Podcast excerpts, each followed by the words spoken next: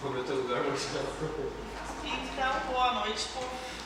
Vamos iniciar mais o segundo estudo com a segunda carta, né, do Espírito Sem Nome. Por mais de uma vez caminhastes por esses vales, sem pestanejar, te jogaste entre os espinhos e rosas. Não recuastes diante da dor, mesmo compreendendo a dor, as contrariedades e os medos aos quais seria exposto, marchaste de peito aberto, no abismo do ego, mergulhaste. Tua coragem não nos passa desapercebida, não nos é desconhecida, assim como tua necessidade de se botar à prova e ser a prova do teu irmão. Respire, olhe o que foi, o que te foi oferecido, quais as ferramentas te foram dadas e as explore sem limites. O trabalho exige que te entregue as provas, que tua fé não fale e teu tamanho seja pequeno. Não seja, não seja apenas palavras para o teu irmão, seja o exemplo, seja a prova.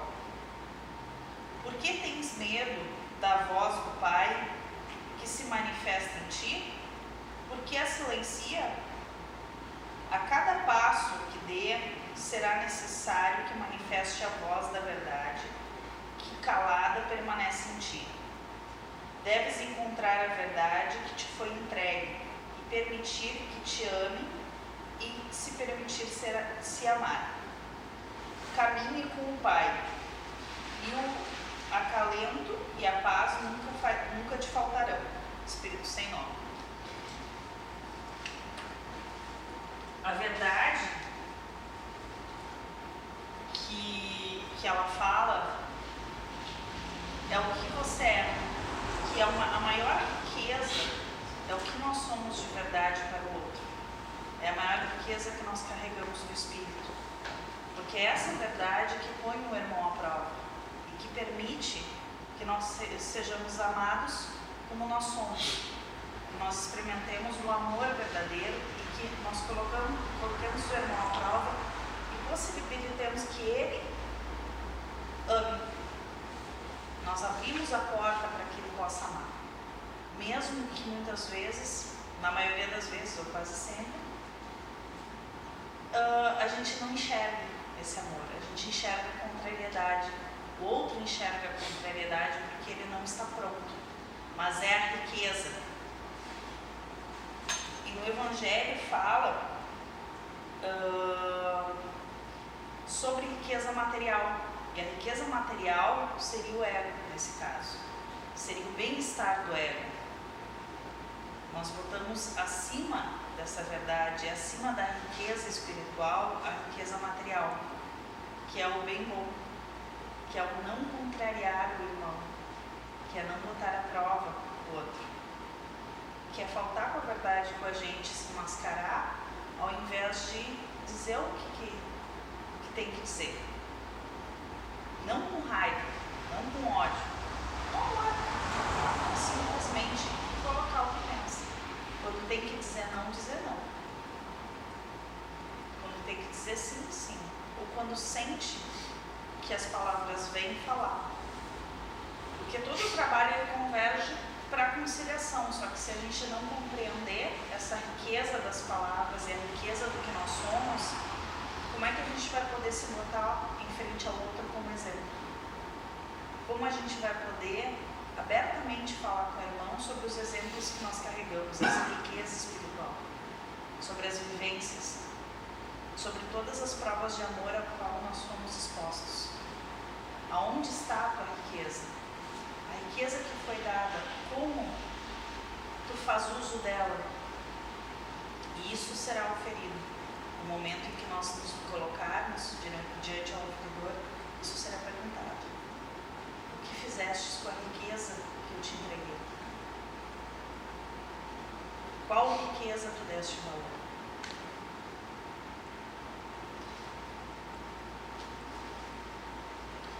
Porque ele diz: O meu reino não é desse mundo. E a riqueza também não é desse mundo. E entre os apóstolos surgiu uma, uma frase muito interessante que me foi dada. Quando eles discutiam como eles manteriam a palavra de Jesus viva, como eles passariam a mensagem pelos tempos depois que ele se fosse. Eles que foram testemunhas da passagem de Jesus, né? E eles conversam e falam que Paulo, né? Falam sobre Paulo. Isso, uh, isso também não, interrompeu João amavelmente. Creio, Marcos, que Paulo agora vivencia Jesus em seu íntimo. Por isso, melhor que nós. Porque ele fala sobre como Paulo falava de Jesus, sobre as experiências de Paulo com Jesus. No íntimo e não em palavras, porque ele não seguia o homem, ele seguia a palavra. Ele não seguia só as palavras, ele era as palavras junto. Ele entendeu a verdadeira riqueza. E esse era o questionamento deles. Com isso, nós vamos trabalhar com a palestra do, justamente das cartas de Paulo. Efésios. Aí vou pedir a contribuição do José.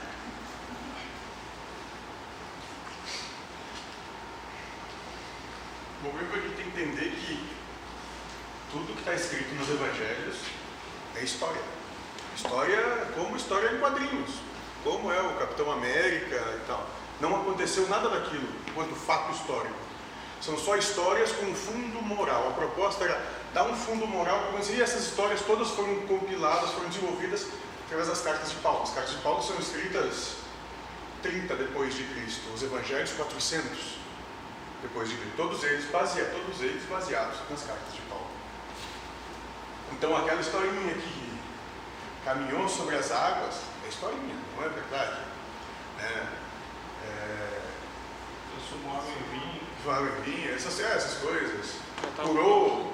Isso é historinha. O milagre da multiplicação é que eles. Multiplicação dos pães, é. Participar, Isso é só historinha, exatamente.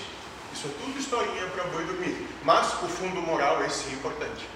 A proposta é que se atenha ao fundo moral e não a historinha para chegar no fundo moral. Tanto é que ele dizia, eu lhe falo com eles por parábolas porque eles não têm como compreender ali, e ali já está dito até. Isso são só parábolas, não é nem nada é a realidade. A gente fica levando isso como realidade, as pessoas ficam levando isso como realidade, mas não, não tem nada a ver com o que realmente aconteceu.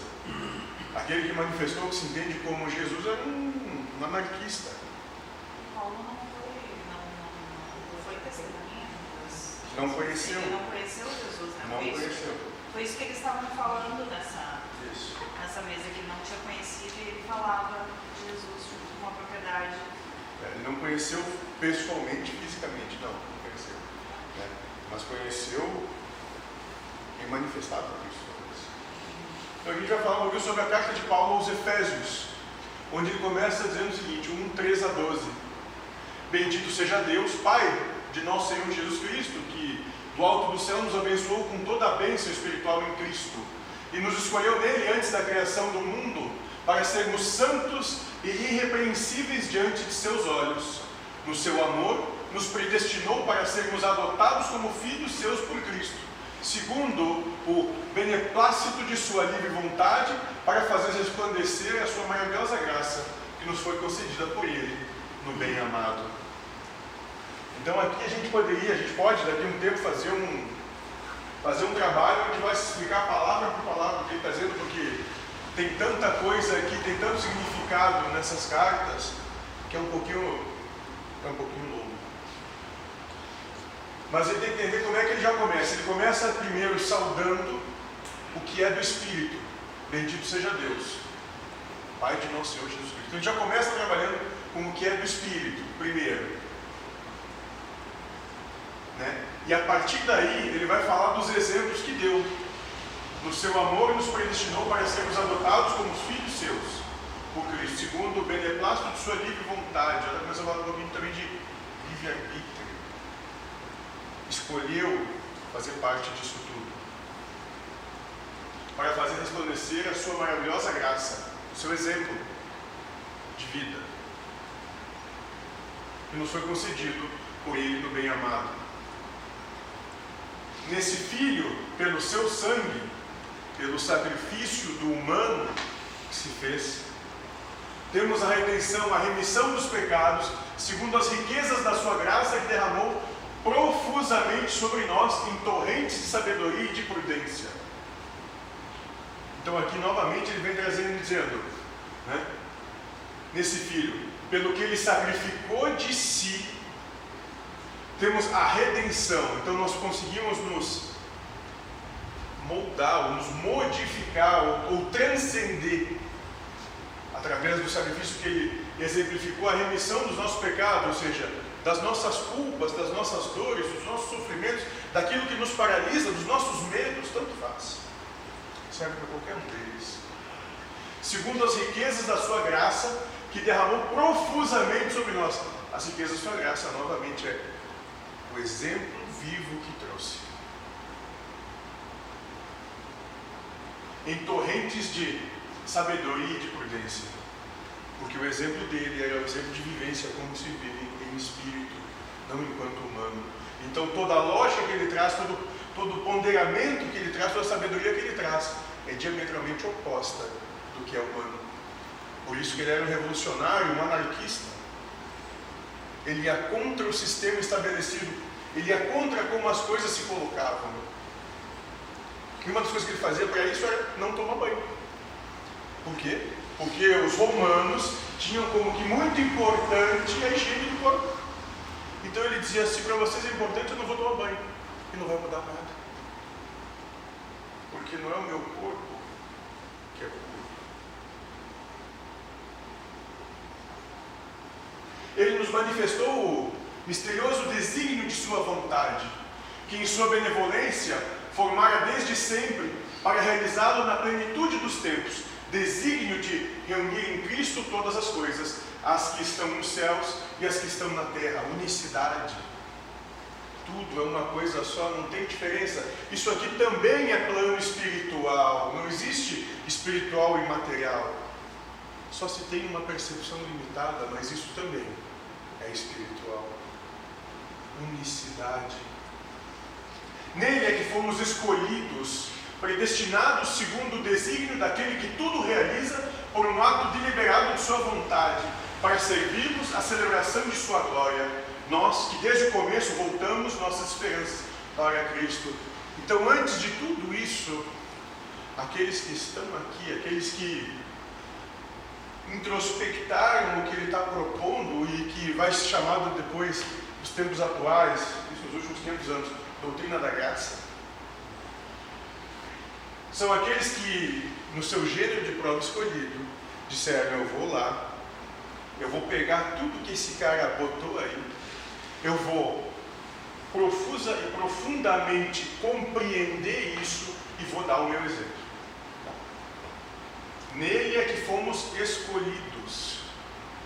Tem que entender que o escolhidos aqui talvez caia muito mais para que escolhemos, optamos, juramos, comprometemos. Predestinados seguir segundo o desígnio daquele que tudo realiza por um ato deliberado de sua vontade. Quem é aquele que tudo realiza? Qual é a causa primária de todas as coisas?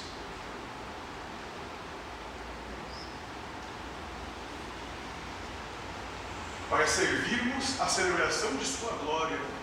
Nada querer, nada esperar, nada ser. Apenas servir. Nós, que desde o começo voltamos nossas esperanças para Cristo, fomos atrelados a essa proposta, desde antes do tempo. Paulo pede a Deus em oração que o amor de cada um cresça, juntamente com o conhecimento. Esse texto é interessante porque nós, os encarnados, sempre estamos preocupados em crescer em conhecimentos e nos esquecemos de evoluir no amor. Quero saber, saber, saber, saber, saber. Mas ninguém pede para aprender a amar. Achamos que a sabedoria é só conhecer. Por isso dedicamos a vida a buscar conhecimento e esquecemos a evolução amorosa. Sabedoria é colocar o conhecimento em prática. conhecimento que não é posto em prática é nada. Não faz coisa alguma. Sem exemplo não se faz nada. Não se começa coisa alguma. Na reforma íntima, no caminho da elevação espiritual, as duas coisas têm que andar juntas. Sempre que você avança em alguma coisa no campo do conhecimento, precisa avançar alguma coisa no campo amoroso.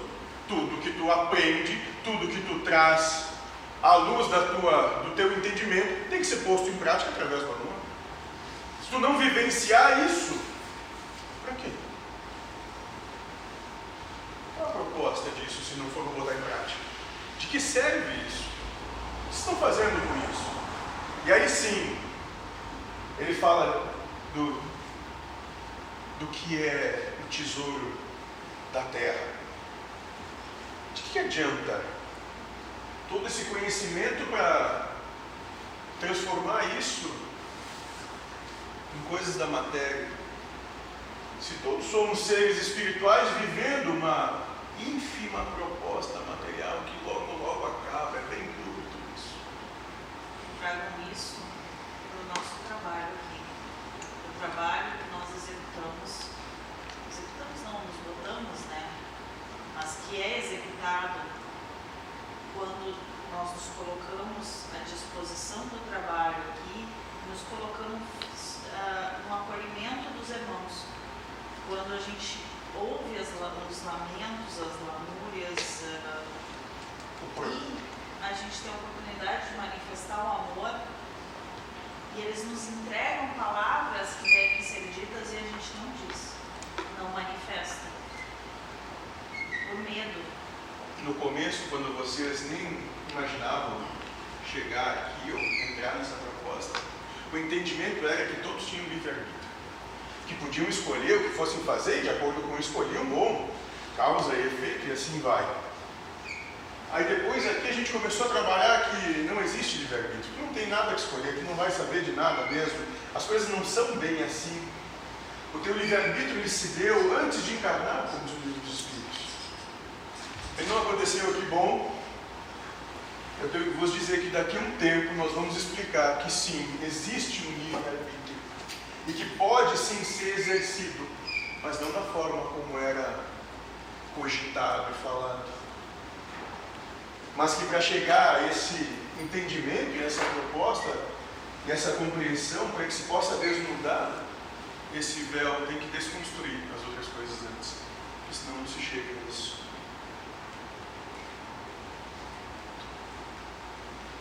Então, seja lá o que for que tu aprenda, seja lá o que for que tu faça, se não for para operar no campo amoroso, prefira não saber porque tu vai ser cobrado por isso. Não saiba. Se manter ignorante é bem menos complicado. Porque a cada vírgula, a cada ponto de entendimento que tu tiver, vai ser cobrado porque tu não em prática.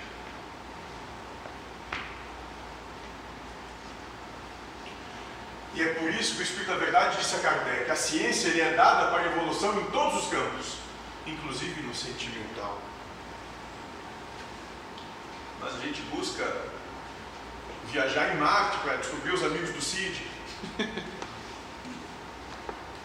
mas não entende como que muitas vezes pode ser usado a ciência para amar, para acolher. Aquele que talvez a gente nem conheça visualmente, fisicamente, mas que do nada pediu a tua ajuda aí. Numa mensagem, numa ligação, sei lá, consegue trazer paz pelo teu exemplo para crescer. Portanto, a cada momento que aprendemos alguma coisa, o nosso amor tem que crescer também. E como crescerá o amor através do que se aprende? Amando. Por isso, a cada vez que você aprender alguma coisa, tem que amar algo que não amava. É preciso usar aquele ensinamento para aprender a amar algo que não amava. Senão, de que adianta aprender? Vão morar numa caverna que é melhor. Vão se complicar menos. Bem menos.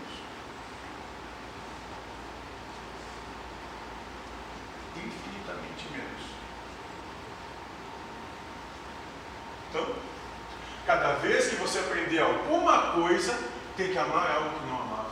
É preciso usar aquele ensinamento para aprender a amar algo que não amava. Unicidade. Compreender que tudo é uma coisa só. Sei lá, tem gente que não gosta de aranha, tem gente que não gosta de trabalhar, tem gente que não gosta do marido, tem gente que não gosta da esposa. Sei lá. Em algum momento, vai ter que voltar a amar, aprender a se não está morto. Vai compreender que tudo é uma coisa só. Mas o amor não é subserviência. Vamos dar um exemplo. Deus, causa primária de todas as coisas. Saber disso é cultura. Essa informação é ensinamento. E por isso é preciso lhe levar a amar. Amar o quê? Ao próximo que você critica, acusa e diz que ele é o causador do seu infortúnio. De nada adianta apenas saber o ensinamento. Deus é causa primária de todas as coisas. Se ele não lhe fizer amar o outro, não adiantou de nada sabê-lo. Ou seja, ninguém te faz mal, ninguém te causa qualquer coisa, quem faz tudo isso é Deus. Não é o teu vizinho, o teu chefe, o teu companheiro, marido, esposa, filho, sogra, cunhado, concunhada, outra categoria especial. É Deus. Todos esses são só instrumentos para a tua prova, que Deus coloca, porque é justo e merecido que assim aconteça. Se não fosse assim, estão fazendo o quê? colocar a culpa, se sentir culpado, se abraçar a culpa, quando se manifestar aqui e o consulente se contrariar. Pode acontecer e vai acontecer algumas vezes da pessoa simplesmente se contrariar, como foi dito, mas não se coloquem a culpa porque ali se manifestou a oportunidade de amar. E o mais interessante é começar a ter a noção de que aquilo que tu recebeu como sendo crítica, acusação ou ofensa, talvez o outro nem saiba que esteja, esteja recebendo isso. Cinco reais para quem der um banho d'água no Guilherme. Olha, acordou. Ah, procura acordar rápido. Tem um banho de Já ia cair na Eu já fiz um descarrego. É, já podia. Deixa ele dormir de novo. Vamos deixar o baldinho do lado ali. Pode deixar que é certo. Tu saber é ingrato porque tu vai esquecer ao longo da quando a, a velhice, né? Se tu viver até lá. E tem que estar sempre se atualizando, porque toda hora estão mudando. Atualizando. Não Sim. sei, parece que o amor, desde o Sim. começo das coisas, não mudou em Sim, nada. é, vou saber, vou saber. Então é um pouco ingrato. E às vezes nem é bem verdade. Ingrato, talvez seja querer saber de alguma coisa. Né? É. O problema talvez seja esse. Menos é sempre se mais. Se parar e, e bombar, não. Né? Menos é sempre mais. As coisas são muito simples, a gente gosta de complexar tudo o tempo todo. O que todos pensam é que quando falamos de conhecimento, a primeira coisa que imagina é o conhecimento material. Quando a ciência descobre uma doença nova, esse conhecimento deve levar a amar mais as pessoas. Como se faz isso? Anexando outros ensinamentos que aprendeu. Deus, é Deus que está dando, é o karma daquelas pessoas. De nada adianta acusar de qualquer forma aqueles que ficaram doentes deles. Tirar o julgamento. A proposta sempre é não acreditar no que a mente diz. Sempre. Porque a mente, pergunta 75A do livro dos Espíritos, é mal educada, falseadora, enganadora, mentirosa. Essa é a razão. Sempre que tu seguir isso, tu está sendo mal educado, falseador, enganador e mentiroso. Sempre que tu seguir a mente. Não adianta de nada. Não fazendo nada.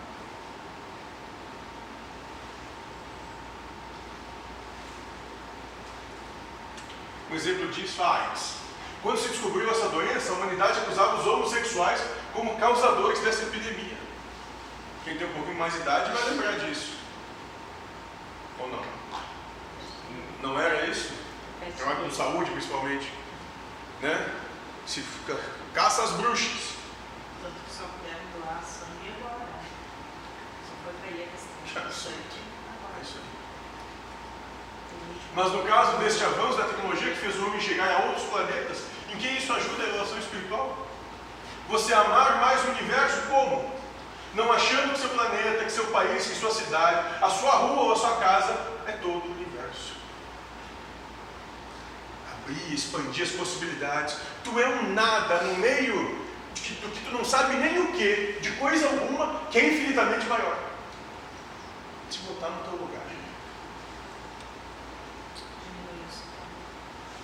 Talvez essa seja a humildade que o Cristo apregoava.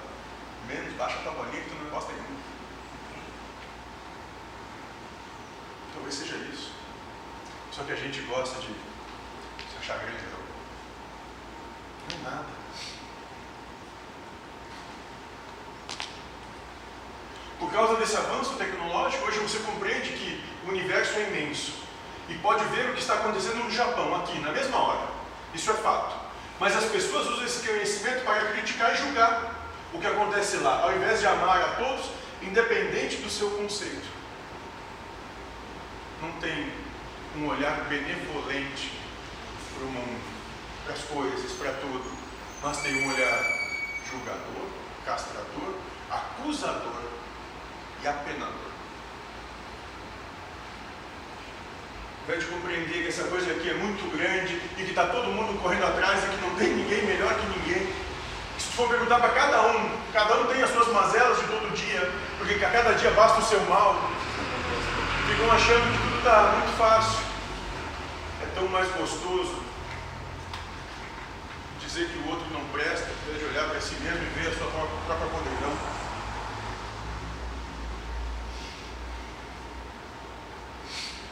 Com os avanços da tecnologia, você pode entender o quanto o mundo é grande, o quanto existe de costumes diferentes. Isso pode lhe ajudar a amar os diferentes, respeitando as diferenças.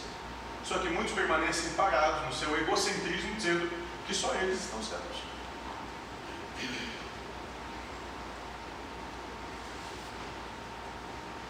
Coisa mais simples. Não sabe sair do próprio umbigo, onde tudo é imenso e infinito. Cada coisa que você descobre deve servir para embasar o seu amor ao próximo. Quando você descobre que ninguém mata quem quer que seja, porque nada morre, tem que aprender a amar o assassino. Isso é sabedoria, é a cultura em prática.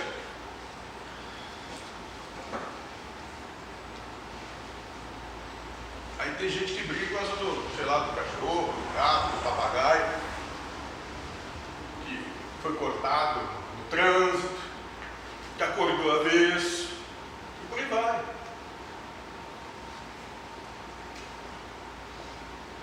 Ou não? Ou não é assim? O resultado da cultura em prática é o amor em ação. É o amar. Por isso, se você só vive a cultura como sabedoria e não gera novos amores, não adiantou nada saber aquilo. Sem que sua cultura lhe faça amar mais os outros, ela não adianta de nada. É cultura inútil. Poeira é o vento. Água de salsicha. Não adianta nada. Aí que tu é pouco. Ah, Criativo. É, exatamente. É, vou- Dá para usar e fazer eletrochoque. Vou estudar mais para melhorar o amor. É. Exatamente. Com óleo de amêndoas. É, e o Daniel e o Solari junto, né? No caso dele. Os olhos de amêndoa, o Daniel e o Solari. E o Cid né, do lado esperando. Né? Diz que quer, quer entender o Tantra com vocês dois. né, Cid? Tô fora. É. Lembre-se do ensinamento. O conhecimento lhe é dado para o avanço em todos os campos, inclusive no amor. Qualquer coisa que aprenda deve lhe ajudar a amar. A cultura lhe é dada para que você aprenda a amar. Só isso. E não a se achar melhor que os outros. E não a dizer que aqui é melhor do que não sei aonde. Cada um tem os seus problemas, é tudo igual. Não muda coisa alguma. Continuando, carta de Paulo aos Efésios, capítulo 2, 13 a 18. Porque é Deus quem, segundo o seu beneplácito, realiza em vós o querer e o executar. Então, aqui ele já começa dizendo: que, quem quer que aconteça é Deus, e quem faz acontecer também é Deus. O que que tu pode fazer? Qual é a tua capacidade de ação? Fazei todas as coisas sem murmurações nem críticas, a fim de seres irrepreensíveis inocentes, filhos de Deus e íntegros no meio de uma sociedade depravada e maliciosa, onde brilhais como luzeiros do mundo a ostentar a palavra da vida. Então, se tu compreende que quem quer e executa é Deus, e que tu só está aí com uma marionetezinha para se trabalhar isso, realiza, faz parte disso, contribui na obra geral. A pergunta 132 do Espírito de novo. Contribui na obra geral sem reclamar, sem criticar os outros, né? sendo irrepreensível e inocente, dizendo: Bom, eu não sei como é que a coisa funciona, eu não sei se é certo e errado.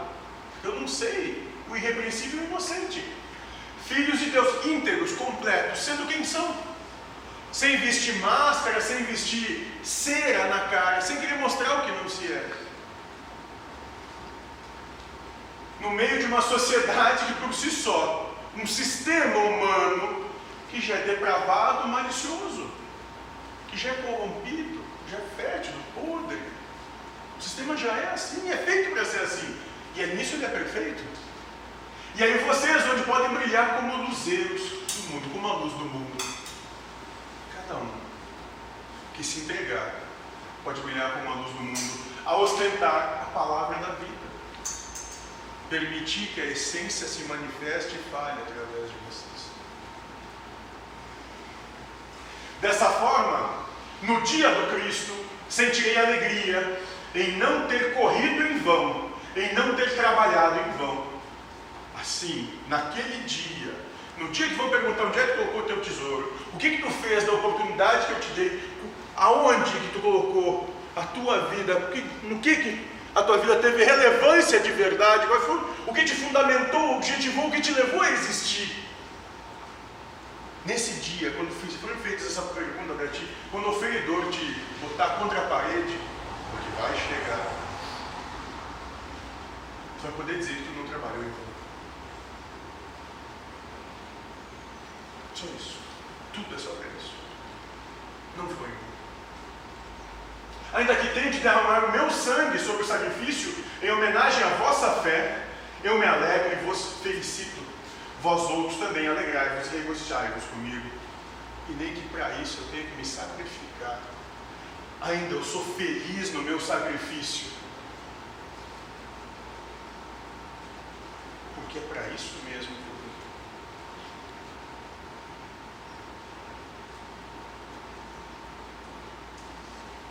Carta de Paulo aos Efésios 2, 19 e 20. Então, no dia de Cristo, vocês estarão livres de, todas, de toda impureza e culpa.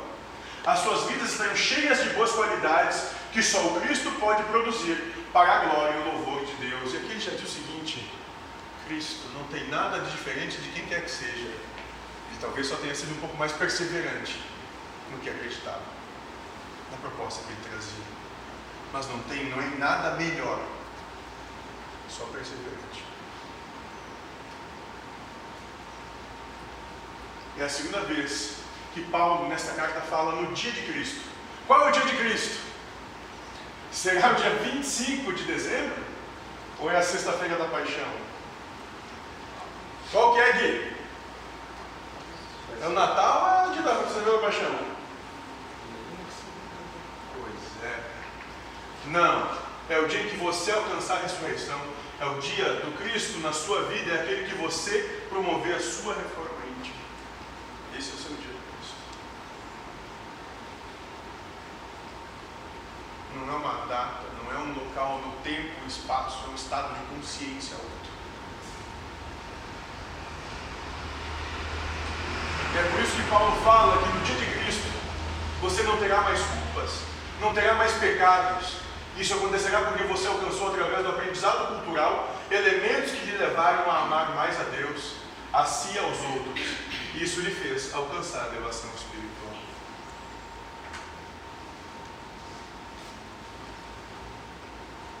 É só para isso que tudo isso aqui existe. É só para isso. A casa existe, o carro, o trabalho, família. É só para isso, essa coisa toda existe. É que através de tudo isso que sucede, possa se aprender a amar.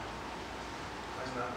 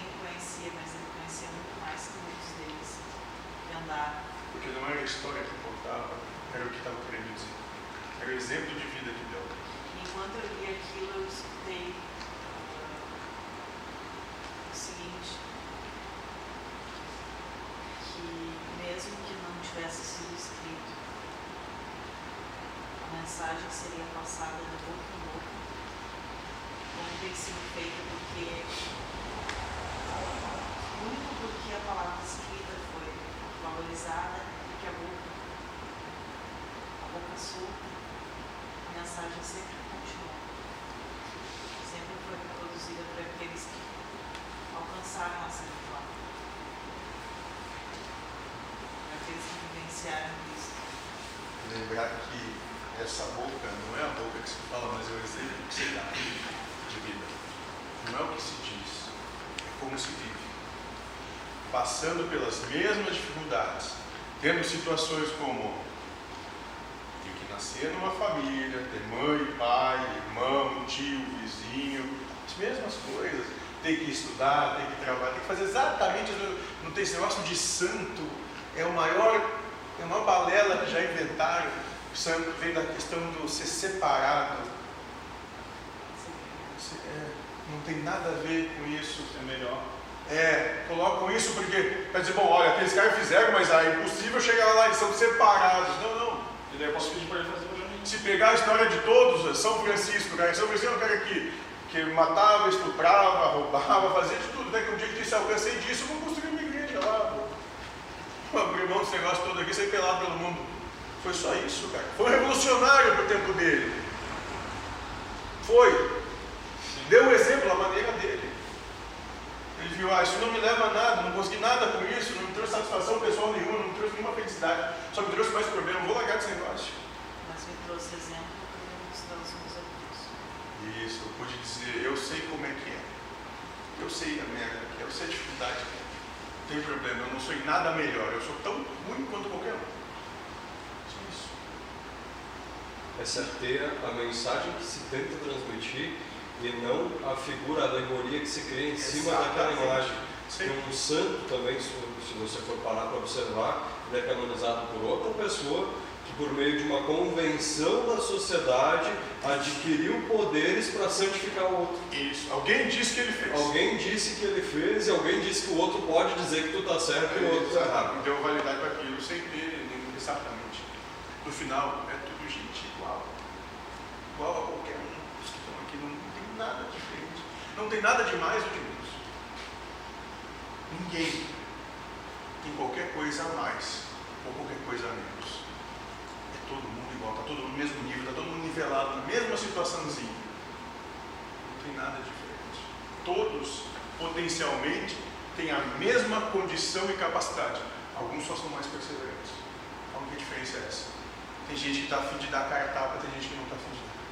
É só isso. Mais nada.